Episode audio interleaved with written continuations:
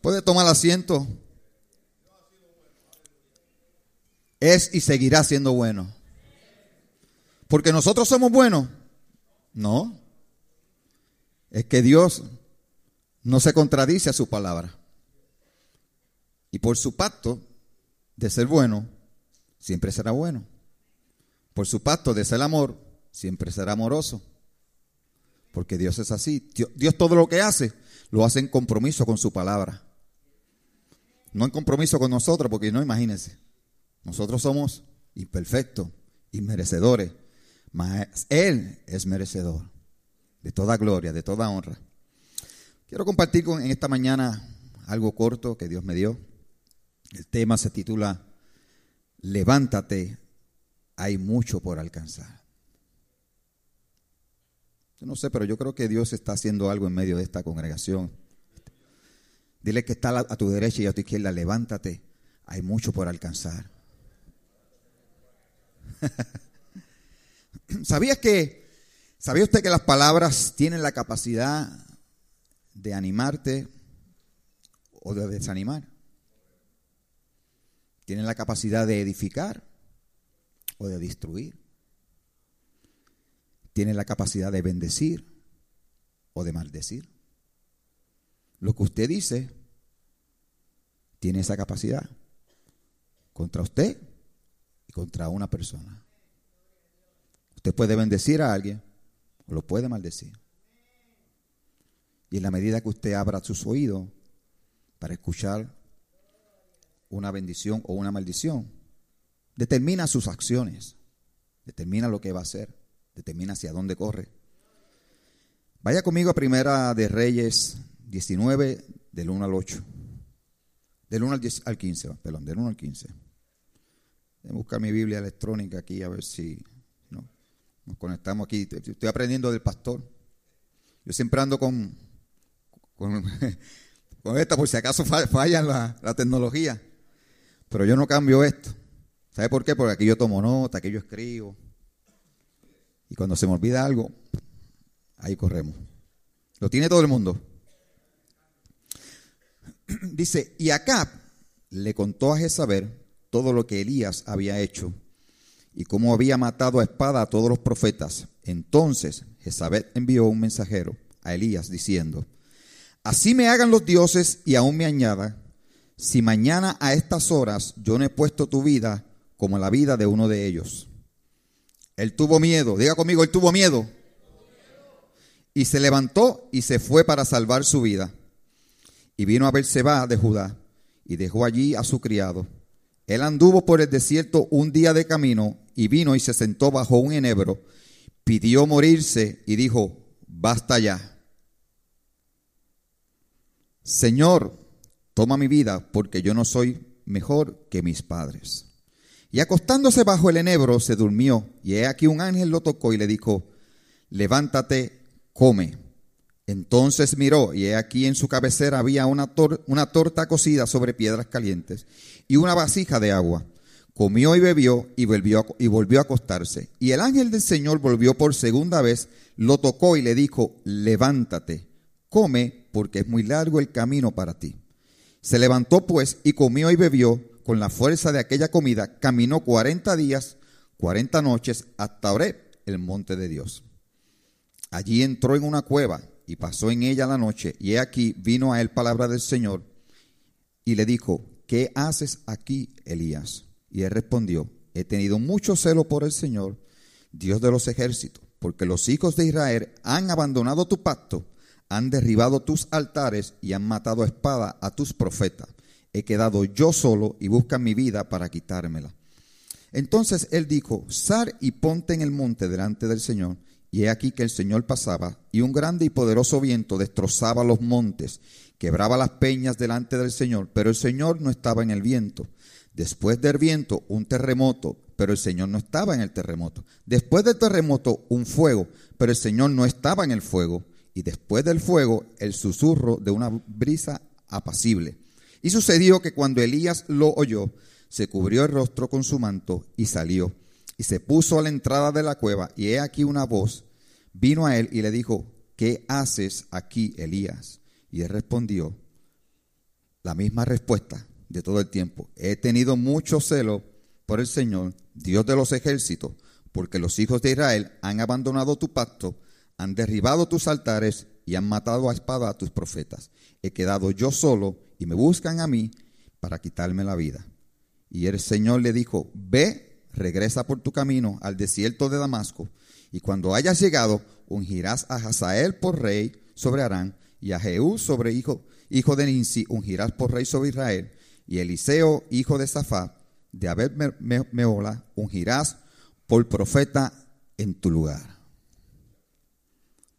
Padre, te damos gracias por, por esta palabra, Dios, que en esta mañana hemos de ministrar esta casa, Señor.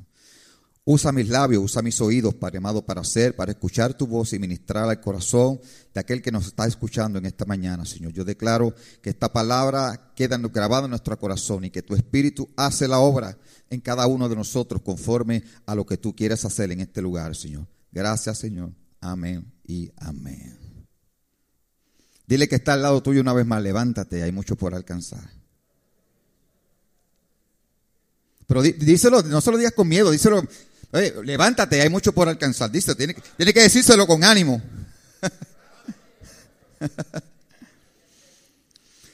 Mire, el poner atención a las palabras incorrectas pueden retrasar el plan que Dios tiene contigo. O la intención de lo que Dios quiere hacer contigo. Hay palabras que pueden traer miedo. Hay palabras que pueden traer inseguridad. Hay palabras que pueden traer desconfianza. Mire, el otro día yo me tocaba ir a... Yo tuve un accidente y me tocaba ir al médico y para, para ponerme unas inyecciones en la espalda. Me dijeron de unas inyecciones en la espalda y pues, chévere. Pero la palabra inyección para mí, yo veía una aguja así de larga. me, me, meten al cuarto, me, me dicen que me van a poner anestesia. Yo veo que comienzan a ponerme cosas. Yo, a, todo esto yo sin comer también, porque eso era como casi, casi medio ayuno. Después de mediodía no podía comer nada, ya yo estaba sufriendo. Veo que me ponen algo aquí y yo le digo a la enfermera, ¿qué tú haces? No, no, eso es por si acaso. ¿Pero para qué? Si acaso para qué? No, no, eso es algo local ahí, pero si acaso hay que hacerte algo, pues por ahí. Y era un cosito plástico. De verlo nada más ya me dolía. Me puse tan nervioso, empezaron a hacerme preguntas. Y yo empecé a, preguntarle a ellos también. Entrevisté a todo el personal que había allí. Porque cuando me pongo nervioso, yo digo, Mira, había, alguien que no, que no hablaba inglés y me, ofrecí, me ofrecía traducirle a cambio de un sándwich cubano. Me dijeron, no, no hace falta. Pero el miedo se apoderó de mí. El temor, porque desconocía a lo que iba. Pero sí, ¿sabe que, que no? Lo único que conocía era la palabra inyección. Porque cuando yo pequeño, mi papá tenía dos hermanas que eran enfermeras y cada vez que algo en la casa le pasaba algo, allá me llevaban. Y habían dos enfermeras. Una tenía la mano suavecita, pero la otra le jugaba, ¡pum! Era de esa como que jugaban al dardo. ¡Pam! Y eso a mí me marcó. Y me menciona inyección y yo me pongo... Y ese temor causaba paralización en mí, causaba miedo. Y así nos pasa muchas veces. Algo del pasado que asociamos algún temor del pasado, alguien te dijo que tú no podías, alguien te dijo, no, tú no sirves para esto. Alguien te dijo, tú no puedes alcanzar lo que estás pidiendo. alguien te dijo, cuando pequeño, tú no sirves para nada. Alguien quizás te marcó con una palabra. Puede haber sido un amigo, puede haber sido un padre, una madre, un maestro. Cualquiera haya sido, te marcó con temor. Te marcó diciendo que lo que Dios dijo no es posible para tu casa. Porque te vio en el espejo de lo que era Él. No en el espejo de lo que Dios dice que tú puedes ser. Y eso marca nuestra vida. Eso marca a mucha gente. Pero mire, lo interesante, las palabras de amenaza de muerte de Jezabel infundieron temor en Elías. Después de una gran experiencia, una experiencia sobrenatural sobre los falsos profetas, es retado por la voz natural de una mujer enemiga de Dios. Mire esto, el hombre el día anterior, Dios en lo sobrenatural lo utiliza ¿Cuántos saben la historia? Yo creo que aquí enseñan Biblia, ¿verdad que sí? Todo lo que hizo Elías con los profetas y el altar que edificó, el agua que echó contra los, contra los baales y Dios consumió el fuego y Dios hizo todo lo que iba a hacer. Después de esa victoria, mire, mire si la victoria fue tan sobrenatural que el hombre decide tumbarle la cabeza a los profetas. Fue él.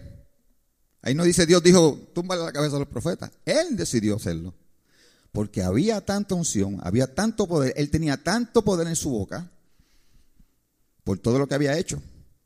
Imagínate, antes de eso se, le presenta a Cap y le dice, no va a llover hasta que yo diga. Usted sabe lo que es eso, usted sabe qué autoridad es esa. Que usted diga, aquí no va a llover hasta que, hasta que yo diga. Usted se imagina el poder que había en la declaración de ese hombre. Como cuando usted dice, aquí, aquí tú no sales hasta que yo no abra esa puerta. ¿Tú imaginas que, el pastor diga eso ahí? Usted no, aquí no sale nadie hasta que, hasta que no se abra esa puerta. Esa autoridad es la misma que tenía Elías. Pero, pero, pero escuchó la palabra de una mujer amenazando contra su vida. ¿Y qué asoció él en ese instante? El suceso que él vivió viendo muerte de, los, de los, todos los profetas que, que fueron degollados. Y él se vio, en, cuando él recibió esa palabra, él se vio en el espejo de lo que estaba sucediendo allí, de lo que sucedió en días anteriores allí. Y eso no lo, dice, no lo digo yo, lo, dice la palabra. Dice, dice la palabra que él tuvo temor. Tuvo temor. Y el temor te hace tomar decisiones incorrectas. Diga conmigo, el temor me hace tomar decisiones incorrectas. Mira, si leemos el versículo 2 dice, ella estaba amenazando en nombre, mire, mire, mire si, mire si prestó una atención equivocada. Ella estaba amenazando en nombre de los mismos dioses que fueron derribados. ¿Con qué poder iba, ella iba en nombre de sus dioses a hacerle algo a Elías? Piense y analice, porque a veces leemos, pero analice con qué poder ella iba a poder hacer algo. Ella dijo, me hagan así los dioses, pero ¿qué dioses? Si ya fueron derribados. todo el mundo era testigo que esos dioses no podían hacer nada. ¿Usted no cree que Elías hubiese tenido el poder para decirle algo en contra de esa mujer y paralizar todo ahora? ¿Usted no cree que, no había poder en, Elías para hacer lo mismo que dijo cuando le dijo acá no va a llover? Él podía haberle dicho a esa, esa reina, ¿sabes qué? Te mueres ahora mismo. Pero no pasó. ¿Por qué? El temor, lo que escuchó, por un momento perdió su perspectiva de lo que él era. Y es normal, porque nos pasa a muchos de nosotros. A veces en medio de las circunstancias, en medio de, los problemas, de, de lo que escuchamos o lo que vemos, perdemos la perspectiva, perdemos lo que Dios ha dicho sobre nosotros. Y recurrimos, como hizo Él, al desierto, a escondernos, donde nadie nos vea, donde nadie pueda decirnos nada, donde nos sentimos a veces indignos. Mire eso, la experiencia que tuvo Elías en ese desierto lo llevó a verse menos que nadie. Porque eso pasa. A veces cuando, cuando nos, corremos de Dios, nos vemos inmerecedores. Nos vemos, nos vemos poco dignos. vaya conmigo al verso, al verso, creo que el verso 4. Sí. El versículo 4 dice, y él anduvo por el desierto un día en camino y vino y se sentó bajo el enebro pidió morirse. Diga conmigo, pidió morirse. Y dijo, basta ya, Señor. Toma mi vida porque no soy mejor que mis padres. ¿Qué está haciendo él ahí?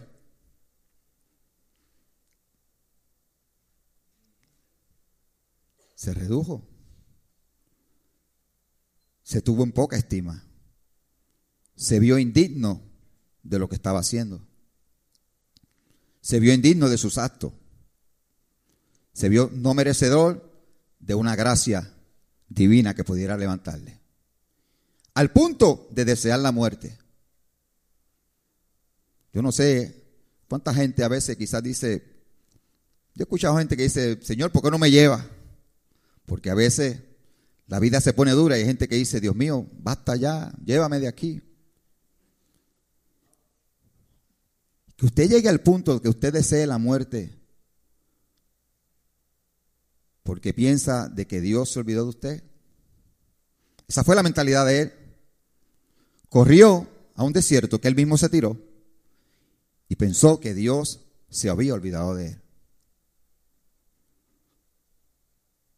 Así pasa, hay mucha gente que ha comenzado a trabajar en el reino, pero las circunstancias o las voces del enemigo apagan su pasión por lo que hacen. Alguien te dijo que no eras bueno, alguien te dijo que no vale la pena seguir, alguien te dijo que no siguieras orando, que ya tu familia no tiene remedio, alguien te dijo para qué, para qué tú sigues esperando por ese esposo si él no va a cambiar. Alguien te dijo, no sigas orando por ese hijo, que ese muchacho ya está perdido. Alguien te dijo, ¿sabes qué? No vale la pena que sigas yendo a la iglesia porque lo que estás perdiendo el tiempo. Alguien te dijo que ya, que ya ese empleo ya no sirve, que no sigas, que no sigas tratando de levantar un negocio. ¿Sabes qué? Dios te está diciendo esta mañana, todavía mi misericordia está contigo, todavía mi mano no se ha cortado para bendecirte. Vamos, alguien tiene que en esta mañana creer que Dios es suficiente y poderoso para hacer mucho más de lo que está pensando o de lo que está creyendo. No te, no te desanime, dile que está a tu lado, no te desanime. Alguien te vino con una mala noticia. Alguien te dijo que tú no podías. Alguien te dijo que tú eras incapaz de hacerlo. Mire, no permita que tus sentimientos te hagan dudar de la verdad de Dios. Porque lo más que traiciona al hombre son los sentimientos. La gente dice, no, yo no siento. Es que tú no tienes que sentir. La Biblia no dice que a Dios se le sigue por sentir. A Dios se le sigue por creerle en fe. Que aunque tú no veas, que aunque tú no sientas, tú estás completamente convencido de que Dios lo va a hacer. De que Dios es poderoso para hacerlo. Que si lo hizo ayer, lo hace hoy. Si lo hace hoy, lo hace mañana. Vamos, alguien lo está creyendo conmigo en esta mañana. lo que nos sostiene, diga conmigo, lo que me sostiene es la palabra de Dios.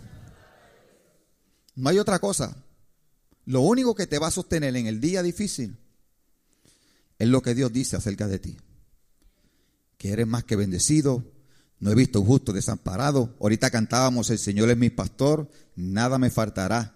Que aunque ande en valle de sombra y de muerte, no temeré mal alguno, porque Él está conmigo. Vamos, alguien esta mañana puede decir, no importa donde me encuentre, el valle que pueda estar caminando, Él está conmigo. Aunque ande en valle de sombra y de muerte, no temo, porque Él está conmigo. Y si Dios está conmigo, ¿quién contra mí? Mira, el Salmo 37, 5 sí, dice, encomienda a Jehová tu camino, confía en Él y Él hará. ¿Usted ha leído eso? Qué lindo es. Encomienda a Jehová tu camino, confía en Él, en Él y Él hará. Salmo 34, 4 dice, oré al Señor y Él me respondió y me libró de todos mis temores. ¿Usted se atreve a declarar esa, e, e, esa palabra en esta mañana? Yo no sé, entonces, ¿cuál es tu temor? Si la Biblia dice que el perfecto amor de Dios echa fuera todo el temor.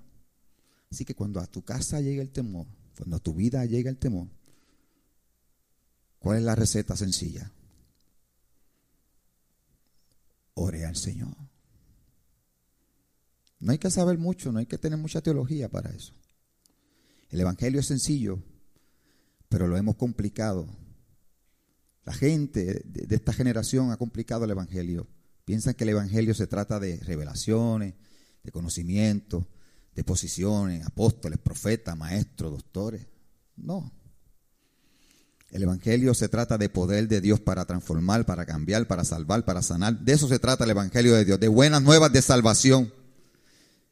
De un Dios poderoso para cambiar la mente y el corazón, para cambiar nuestras acciones, para quitar nuestros temores. Pero se ha vuelto un Evangelio de, de posiciones y de dinero y de prosperidad. La prosperidad no es un Evangelio. La prosperidad es un hecho que Dios establece para aquellos que son justos y los bendice. Y como yo decía la última vez, fuimos creados para buenas obras, cristianos o no cristianos. Porque usted ve tanta gente que no conoce a Dios que son millonarios. Ahora, la diferencia es, pregúntese por qué se quitan la vida. Porque su prosperidad no es basada en una bendición de Dios.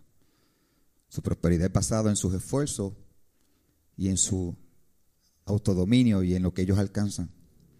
Y cuando ya eso ya no satisface, su corazón está vacío. No tienen entendimiento de por qué son prosperados. Porque cada vez que Dios te prospera es para que tú seas de bendición. No para que te llenes de orgullo ni vanidad y, que te creas mejor que nadie. Esto no estaba en las notas, pero es un nogue que se salve. Mire, mire lo que dice 1 Juan 5:4, porque todo lo que es nacido de Dios vence al mundo. Y esta es la victoria que ha vencido al mundo, nuestra fe. Usted quiere vencer en el mundo, usted quiere vencer toda circunstancia. La única forma es a través de la fe. No hay otra forma. No es a través de, de, de, lo que canto, de lo que hago, de lo que tengo, de mi casa, de un carro, de mi negocio. No, no, no de lo que me dice el psicólogo. Son buenos, todos son buenos, las ayudas son buenas, claro que sí. Pero lo único que te va a ayudar a vencer el mundo es la fe. Lo único que te va a llevar a alcanzar a aquellos que deseas alcanzar en Dios es la fe. Porque cada vez que Dios te habla una palabra, cada vez, eh, mire qué le pasó a Elías, cada vez de una victoria se va a levantar el enemigo a probarse. Cada vez que Dios te da una palabra profética, se va a levantar una circunstancia contraria a lo que Dios dijo. Dios dijo que te iba a sanar. Y vas al médico y te da una noticia peor. Dios dice que te va a prosperar y, te sacan del trabajo. Y entonces eso no tiene, en la lógica humana no tiene entendimiento. Pero en el tiempo de Dios y en el proceso de Dios, Dios lo que hace es moldeando nuestra vida, porque cada vez que no podemos en nuestras circunstancias y le dejamos las cosas a Dios, estás obrando en fe. Y cada vez que tú obras y depositas lo que no puedes en fe a Dios, estás diciendo, Dios, yo no puedo, pero tú eres poderoso para hacerlo y lo dejo en tus manos. Y cada vez que tú estás reconociendo eso, estás reconociendo que Él es soberano y que Él es quien domina tu vida y es quien hace las cosas en tu vida. Vamos, alguien esta mañana puede decir, lo que yo no puedo hacer, yo lo dejo en sus manos y Él tiene el poder para hacerlo, Él tiene el poder para alcanzarlo. Diga, todo lo puedo en Cristo que me fortalece. Vamos, dígalo creyendo conmigo, todo lo puedo en Cristo que me fortalece. Yo no sé qué, debilidad puedas tener en esta mañana, pero tú dices, yo todo lo puedo en Cristo que me fortalece. Quizás te dieron una mala noticia ayer, pero tú dices, yo todo lo puedo en Cristo que me fortalece. Quizás las cosas no están como tú piensas, pero tú dices, yo todo lo puedo en Cristo, porque Él me fortalece. Y si Él me fortalece, no tengo nada que temer. Y si yo no tengo temor, tengo el, poder de Dios para hacer lo que Dios quiere que yo haga. Vamos, porque soy su hijo, soy bendecido con toda bendición. Aleluya. Alguien dile, dile que está a tu lado, vamos, levántate, hay mucho por alcanzar. Tienes que levantarte, tienes que, tienes que animarte. Tienes que decir, como dicen ustedes, échale ganas. ¿Verdad? Así que dice, échale ganas. Mire, a, veces, ¿sabe? Dios no obra por pena. A veces pensando que, que, ay Dios mío, Señor. A Dios, le voy a decir algo, a Dios no le impresiona nuestra pena. A Dios no le impresiona que andemos en dolor. Es más, ni las lágrimas, Él las, enjuga, Él nos consuela, Él nos, él, nos abraza, nos llena de su amor. Pero ¿sabe qué mueve a Dios a obrar? Diga conmigo, mi fe. La Biblia dice, sin fe, Esto es Evangelio 101. Sin fe es imposible agradar a Dios. ¿Usted quiere agradar a Dios? Sencillo. Agárrese con toda su fuerza de la fe. Agárrese con toda su fuerza, camine, obre en fe. Camina en fe. Habla fe. Declara fe en todas las cosas. Y usted verá que Dios, Dios va a hacerlo. ¿Por hacerle un favor a usted? No, por hacerle, por, por cumplir su palabra. Porque todo lo que Dios dice, Él está comprometido a cumplirlo. Y cada vez que usted, ¿qué usted cree que hacía David? Cada vez que se quejaba. Usted va a los salmos, David se quejaba, pero después decía, no, pero tú eres poderoso. y le decía, ay, se abate mi alma, pero tú eres poderoso para consolarme. Como, como, decía, como decía, tú eres quien adiestra mis manos para la batalla.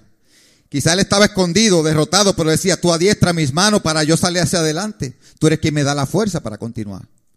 Porque después que se, después que se quejaba, reconocía que Dios era poderoso para hacer lo que él tenía que hacer. Mire, Elías pensó que estaba solo. Y por eso comenzó a dar complaint. No, estoy solo, yo soy el único que queda. Y si me matan a mí, imagínate, se acabó esto. Porque a veces pensamos de que Dios se olvidó de nosotros y que, o que nosotros somos la, última Coca-Cola del desierto. Eso pensó Elías. Elías dijo, no, si me matan a mí, imagínate, se acabó esto. Pero Dios le recordó y le dijo, no, papá, yo tengo siete mil que no han doblado sus rodillas a bajar. Así que salte de ahí. Salte de esa cueva y ponte a hacer lo que tienes que hacer. Dile que está a tu derecha, muévete, ponte a hacer lo que, está, lo que tienes que hacer. Díselo, díselo, el que está a la derecha y el que está a la izquierda. Muévete y ponte a hacer lo que tienes que hacer. Mire, aunque hay miles orando igual que usted, aunque hay miles como usted, usted es único. Diga conmigo, usted, usted es único. Usted tiene un llamado único. Solamente usted tiene la familia que tiene. Solamente usted tiene el esposo que tiene y la esposa que tiene. Ellos están esperando una manifestación suya. Solamente usted tiene el hijo que tiene. Solamente usted vive al lado de Juan y de María. Nadie más vive al lado de Juan y de María, al lado de su casa. ¿A quién usted impacta? A los que están alrededor. Esa función no me toca a mí. Yo no los conozco. Yo no vivo donde usted vive. Yo no trabajo donde usted trabaja. Yo no vivo en tu casa. ¿Cuál es tu responsabilidad? Tienes un llamado específico para tu casa, para tu comunidad, para tu vecindario, para tu congregación donde te reúnes. Entonces cada uno de nosotros tiene un llamado específico. Por eso tienes que levantarte. ¿Por qué? Porque hay alguien que está esperando ser tocado por tu vida. Hay alguien que está mirando quién tú eres. Hay un vecino que aunque tú no lo sepas, siempre está velando quién tú eres. Cómo nos conducimos, lo que hacemos, lo que decimos. Y tu vida es bendición para ellos. Por eso es importante que tú te mantengas conectado. Que quizás no tengas el mejor carro, pero te levantas por la mañana y lo manejas alegre y contento. Que quizás estás enfermo, pero te levantas cantando y alabando al Señor. ¿Alguien, ¿alguien me está entendiendo? Que quizás no tiene la casa que quiere, pero dice, gracias Dios porque tengo una cama donde dormir, gracias porque tengo alimento en mi casa. Vamos, alguien lo está entendiendo en esta mañana. Alguien agradecido de lo que Dios le ha dado. Alguien que agradecido que con lo que tiene puede bendecir a alguien. Vamos, alguien en esta mañana puede entender eso. Que quizás no tengo dinero, pero si veo al nene del lado que no tiene unos tenis, le puedo comprar unos tenis. Y eso bendijo su vida. Y a eso, eso se llama el Evangelio de Cristo que nuestra vida pueda impactar a alguien. ¿De qué se vale tener cosas? ¿De qué se vale tener dinero? ¿De qué se vale tener todas las cosas? Y que tu vida no impacte a nadie. A mí me impresionó, yo tengo un hermano que en mayo murió en Puerto Rico por un accidente. Muchacho joven, tímido, no joven, ya tenía mayor que yo, 64 años. Murió, murió por un accidente. Un muchacho lo atropelló pendiente de un teléfono, lo atropelló. Él iba en su bicicleta. El muchacho no tenía ni carro, eh, mi hermano, ni carro, siempre andaba en bicicleta. Eh, dormía en un cuartito rentado. No tenía muchas pertenencias. Tímido, pero siempre estaba cantándole a Dios. Iba al trabajo y lo conocían por lo que hacía, por su cántico. No tenía Facebook, tenía Facebook, pero no, tenía muchas amistades. Cuando, ese, cuando estuvimos allí, un templo un poco más grande que este, la gente no cabía. Me impresionó. Y lo dije allí, me impresionó. Como alguien sin mucha fama, sin tener nada, impactó tantas vidas.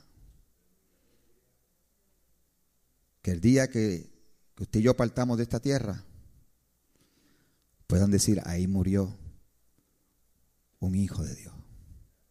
Ahí murió alguien que impactó mi vida. Porque el impacto de la vida no es por cuánto te siguen en Facebook. Puedes tener miles en Facebook. Y el día que te mueres no llega ni uno. Entonces, ¿cómo impactamos nuestra vida? ¿Y cómo impactamos la vida de otro? Debemos considerarlo cada día de nuestra vida. ¿Qué hacemos como cristianos? Simplemente venimos aquí a cantar unos coritos religiosamente todos los servicios, cantamos tres, cuatro canciones, escuchamos una predicación y nos vamos. Después de eso, ¿qué hacemos en la semana que provoca cambios en la vida de aquellos que nos rodean? Dice la Biblia que, que cuando Dios le dijo a Elías, levántate, le dijo, vas a ir y vas a ungir.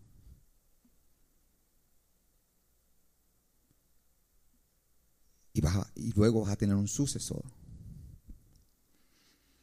Y pregunta en esta mañana, ¿a quién tú tocas, a quién tú unges cuando sales de un, lugar como esto donde Dios te, da una palabra? ¿Qué tú haces con lo que recibes en este lugar cada domingo, cada semana? Pregúntate un minutito, ¿qué, ¿qué, tú haces con esa palabra que recibes? ¿A quién tú impactas? ¿A quién tú marcas? ¿Qué piensan tus hijos de ti? ¿Podrás dejar un heredero que el día que tú no estés en tu casa diga, yo quiero servirle a Dios porque mis padres servían a Dios? Yo quiero servir a Cristo porque yo vi que valía la pena servir a Dios.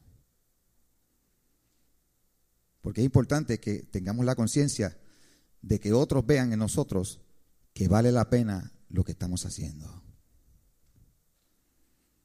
Y yo sé que esto no es un mensaje de ¡guau! Porque es un mensaje a la conciencia de la iglesia. De, traer el balance de lo del tiempo que estamos viviendo. Porque vivimos en, en unos tiempos donde el cristianismo se ha tornado en sensacionalismo y en eventos. A ver quién hace más actividades, quién tiene más eventos, quién quien tiene más seguidores. Y Dios me decía, mira, no fuimos llamados a eso. Si alguien podía jactarse de títulos y de haber alcanzado cosas y tener cosas, era Pablo. Y, usted, y, usted, eso usted lo ha estudiado aquí. Si alguien tenía para jactarse y decir, y ser parte de ellos, porque nosotros ni los conocimos. Si alguien tenía para darse guille, como decimos los boricos, guillao, era Pablo. Pero ¿sabe lo que dijo él? Todo el conocimiento, todo lo que tengo, todo lo que he alcanzado,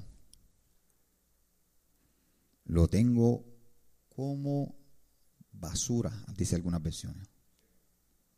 No digo como que nada, como basura cuando lo comparo con el verdadero conocimiento de Cristo.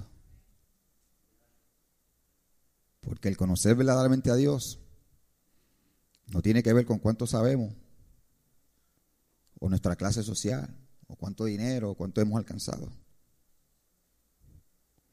Tiene que ver con nuestra vida íntima con Él. Pero ¿sabes qué? La buena noticia es que el desierto no era el lugar para, para Elías morir. Diga conmigo, el desierto no es el lugar para yo morir. Quizás en este momento usted se siente en un desierto, quizás está pasando por un desierto, pero diga conmigo, no es el lugar para yo morir.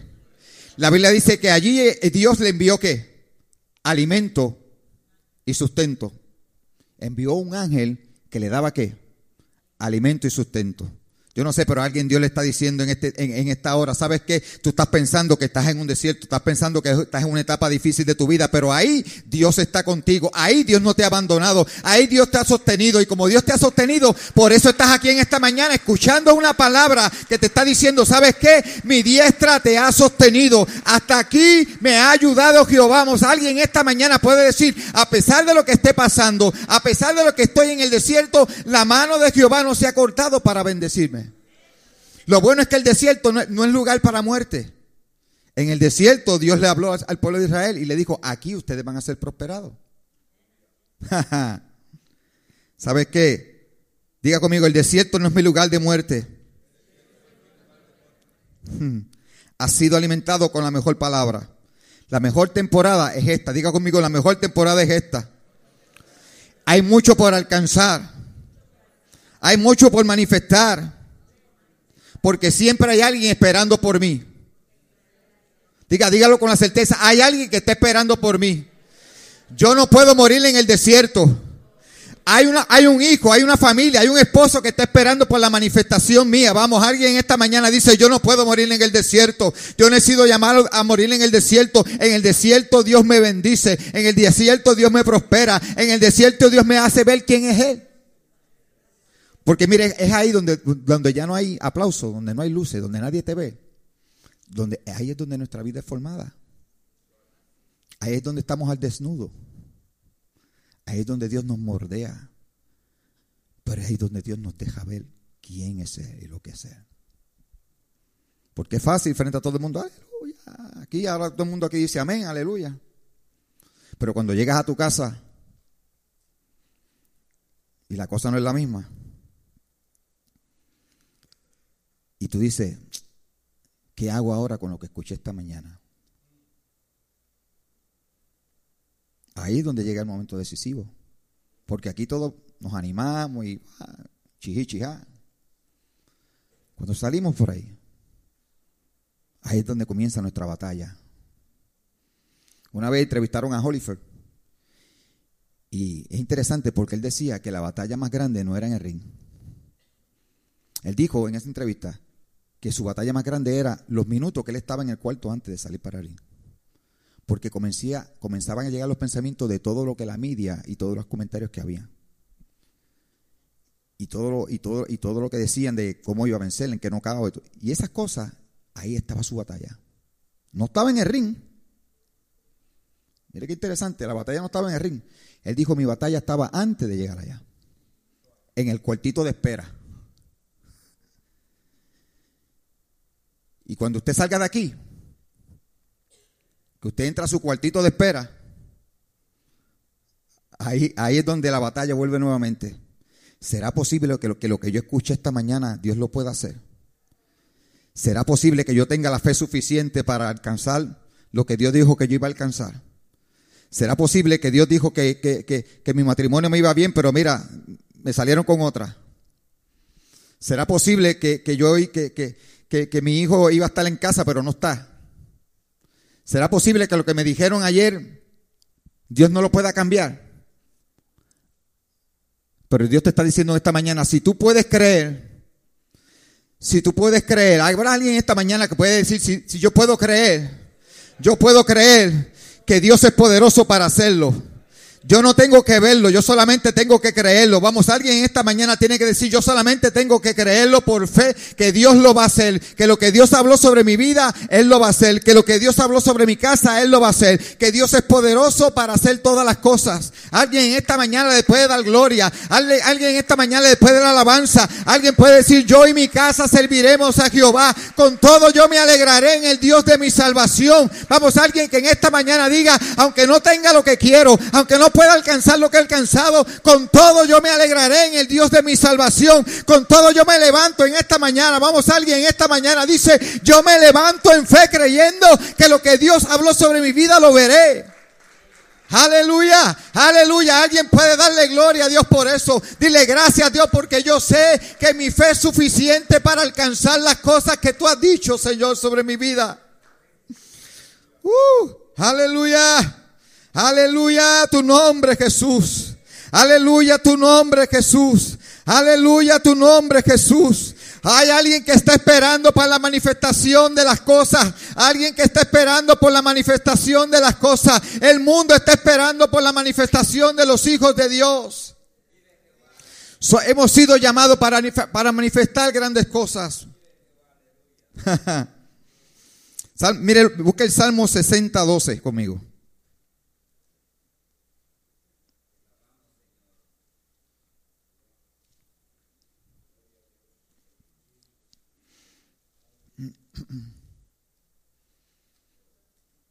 Sí.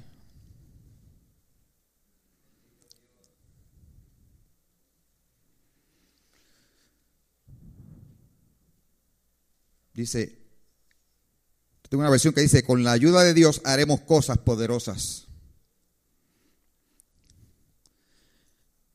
Pues Él aplastará a nuestros enemigos. Yo no sé qué enemigo usted pueda tener. Yo no sé qué enemigo usted esté batallando en esta hora.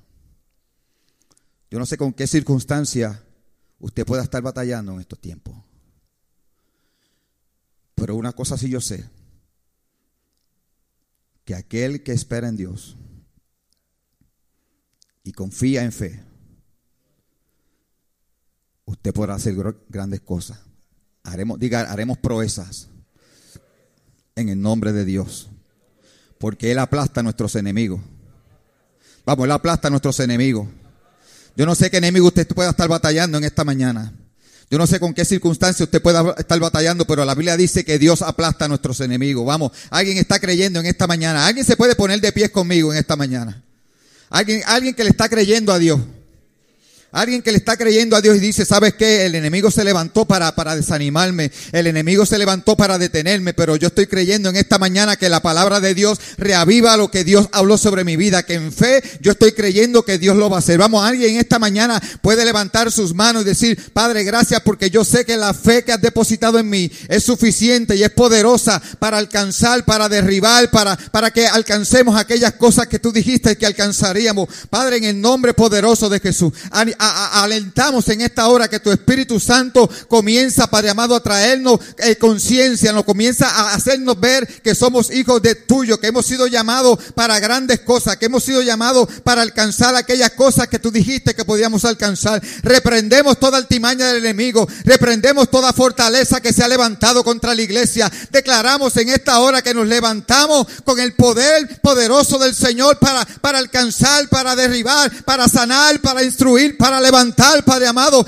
Declaramos en esta hora que todo lo que el enemigo trató de destruir, Padre amado, es devuelto siete veces. Que todo lo que el enemigo trató de robar es devuelto, Padre amado, con crece, con bendiciones en el nombre poderoso de Jesús. Declaramos que nuestra fe es suficiente, Padre amado. Lo que necesitamos, Padre amado, es creer por encima de todas las circunstancias. Mientras esperamos, oh Dios, sabemos que tú harás las cosas, Señor, posible.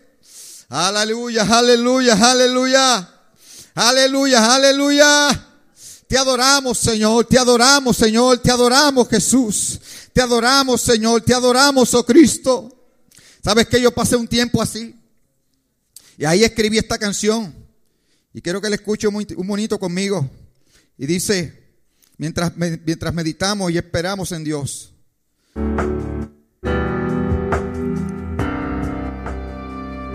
Simplemente escucha esta letra.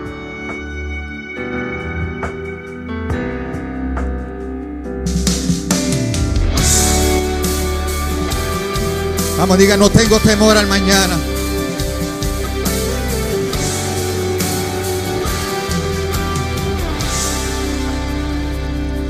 Mientras espero en ti, mi en ti se fortalece y mi fe se hace más fuerte. Mientras espero en ti, mientras espero en ti, aunque no lo pueda entender, no dudaré de tu poder. Mientras espero en ti. No temeré al mañana, confiado estoy en tu gracia. Tú eres el Dios que me restaura. Oh, mi ser en ti descansa. Oh, mientras espero en ti. Mientras espero en ti.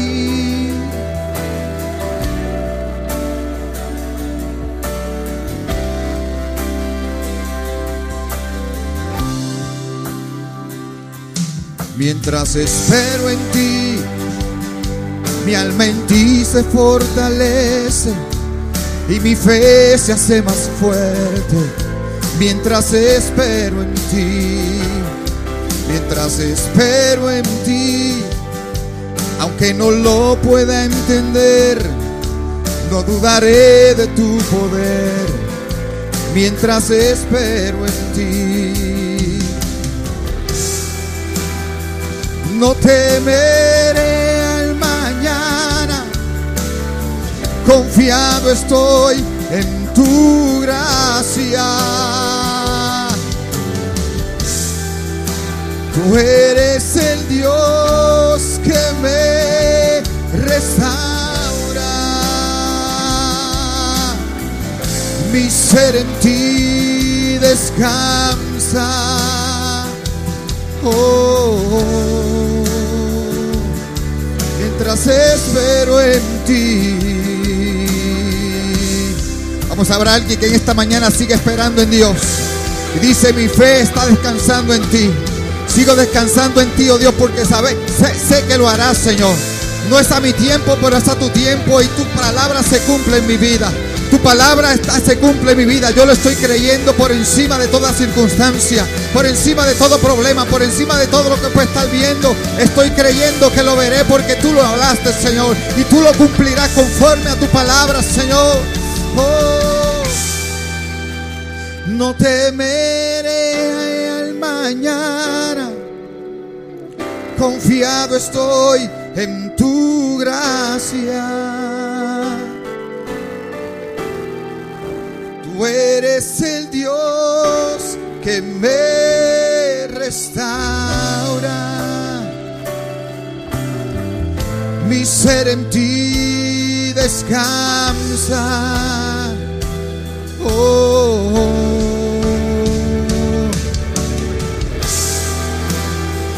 no temeré al mañana. Confiado estoy en tu gracia. Tú eres el Dios que me restaura. Mi ser en ti descansa. Oh, mientras espero en ti.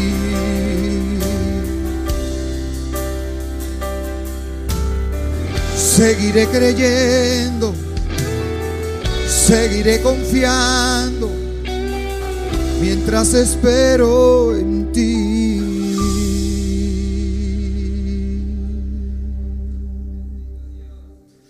No temeré al mañana, confiado estoy en tu gracia. Eres el Dios que me restaura. Mi ser en ti descansa.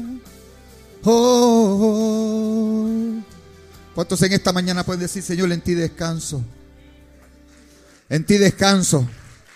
En ti descanso. En ti descanso. Vamos, en esta mañana alguien dice en ti descanso. Yo no sé si alguien esta mañana dice, yo, yo quiero que, yo quiero descansar en esa fe. Yo quiero descansar en esas promesas de Dios. Habrá alguien que en esta mañana levanta su mano ahí donde está.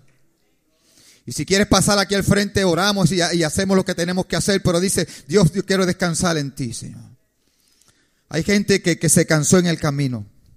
Hay gente que se entró a la cueva porque un pensamiento, porque una mala idea, porque, porque algo escuchó que no debía haber escuchado. Y en esta mañana Dios está diciendo, oye, te estoy alimentando en medio de tu desierto. En medio de tu desierto, tu desierto no es para muerte. Tu desierto es para crecimiento de tu vida espiritual. Tu desierto es para que aprendas a depender de mí, no de los hombres. Tu desierto es para que veas las posibilidades y el poder que yo puedo hacer en ti a través de ti. Vamos, alguien esta mañana levanta sus manos y dice, Padre, el desierto no es muerte para mi vida. El desierto simplemente es el, instrumento, el proceso por el cual tú me llevas para yo alcanzar ver lo que tú eres en mí. Padre, que en medio de este proceso tú nos mordeas, Señor. En medio de este proceso nuestra fe es fortalecida, Dios que en medio de este desierto nuestra fe, Padre amado, se acrecienta más que nunca, que nuestra dependencia de ti, que la pasión por ti, oh Dios, crece. Vamos, habrá alguien que esta mañana dice mi pasión por Dios. Dios está demandando un mayor crecimiento de pasión por su presencia que cualquier otra cosa. Dios está demandando una demanda por su presencia más que cualquier otra cosa. Su presencia hace la diferencia. Es su presencia la que cambia la circunstancia. Es su presencia la que cambia el pensamiento. Es su presencia la que transforma. Vamos, alguien en esta mañana está declarando que la presencia de Dios es suficiente para hacerte cambiar y que hacerte a los caminos. Por, la Biblia dice, por Jehová son guiados los pasos del justo. Padre, declaramos que en esta mañana cada paso que damos, cada camino que damos, cada, cada valle que caminamos, cada desierto que andamos, ángeles de Jehová van con nosotros, a que la misericordia del bien de Jehová nos siguen todos los días de nuestra vida. Vamos, declara que el bien y la misericordia de Jehová te siguen todos los días de tu vida. A ti no te sigue maldición, a ti no te siguen los problemas, a ti te sigue el bien y la misericordia de Jehová. Vamos, declara en esta mañana que el bien y la misericordia de Jehová te siguen todos los días de tu vida, que tú y tu casa servirán a Jehová, que tú has sido llamado para grandes cosas, que el Dios Todopoderoso está contigo, que nada te faltará, que tú eres bendición en el campo, que tú eres bendición en la ciudad, que tú eres bendición en la montaña, que Jehová está contigo donde quiera que tú vayas, que tú abres brecha, que tú abres camino. Vamos, declara en esta mañana, abre, abre tus labios para bendecir el nombre de Dios,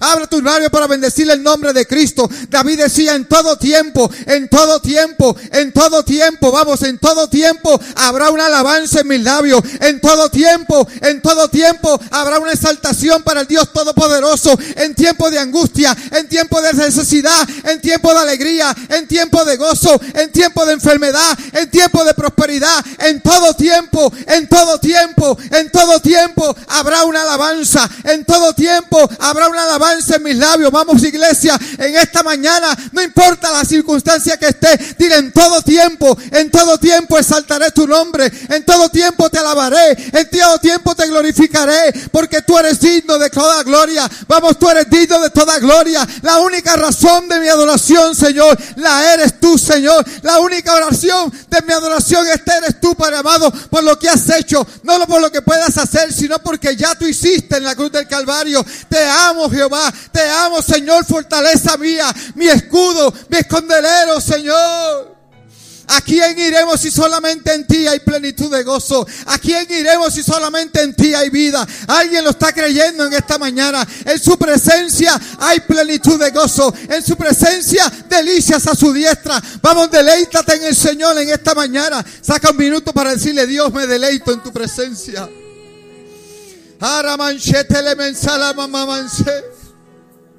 Oh, te adoramos, Jesús. En tu presencia hay plenitud de gozo. En tu presencia hay plenitud de gozo. En tu presencia, en tu presencia. En tu presencia hay plenitud de gozo. Yo lo sé, pero hay una presencia de Dios en esta mañana. Hay gente que, que, Dios está diciendo, ¿sabes qué? Es tiempo de levantarte. Es tiempo de retomar. Es tiempo de retomar, dice Dios. Es tiempo de conocerme. El desierto simplemente fue el proceso para ver mi mano obrar en ti. No, no deje que el proceso te detenga. No deje que el desierto te intimide. No deje que lo que te dijeron sobre tu vida te intimide, te limite. Vamos, declara en el nombre poderoso de Jesús que tú lo puedes en Cristo. Que si Dios está contigo, tú lo puedes ver, tú lo vas a ver. Tú verás la bondad de Dios en esta tierra. Tú vas a ver la bondad de Dios en esta tierra. Vamos, en declara que tú vas a ver la bondad de Dios en esta tierra. La misericordia de Jehová no se ha cortado. Él sigue siendo el mismo ayer sigue siendo el mismo hoy y para siempre. Su misericordia no se ha cortado. Aleluya, aleluya, aleluya, aleluya. Él es signo, Él es signo de gloria. Él es signo de gloria. Toda alabanza, toda adoración sea a ti, Señor. Oh, Señor, te adoramos. Padre, gracias por estos tiempos, Señor. Es tu gloria, Señor, es tu gloria. Es tu presencia, Señor. Es tu palabra, Dios. Es tu palabra, es tu palabra. Vamos, hay gente que está, que está esperando, Dios. Aleluya.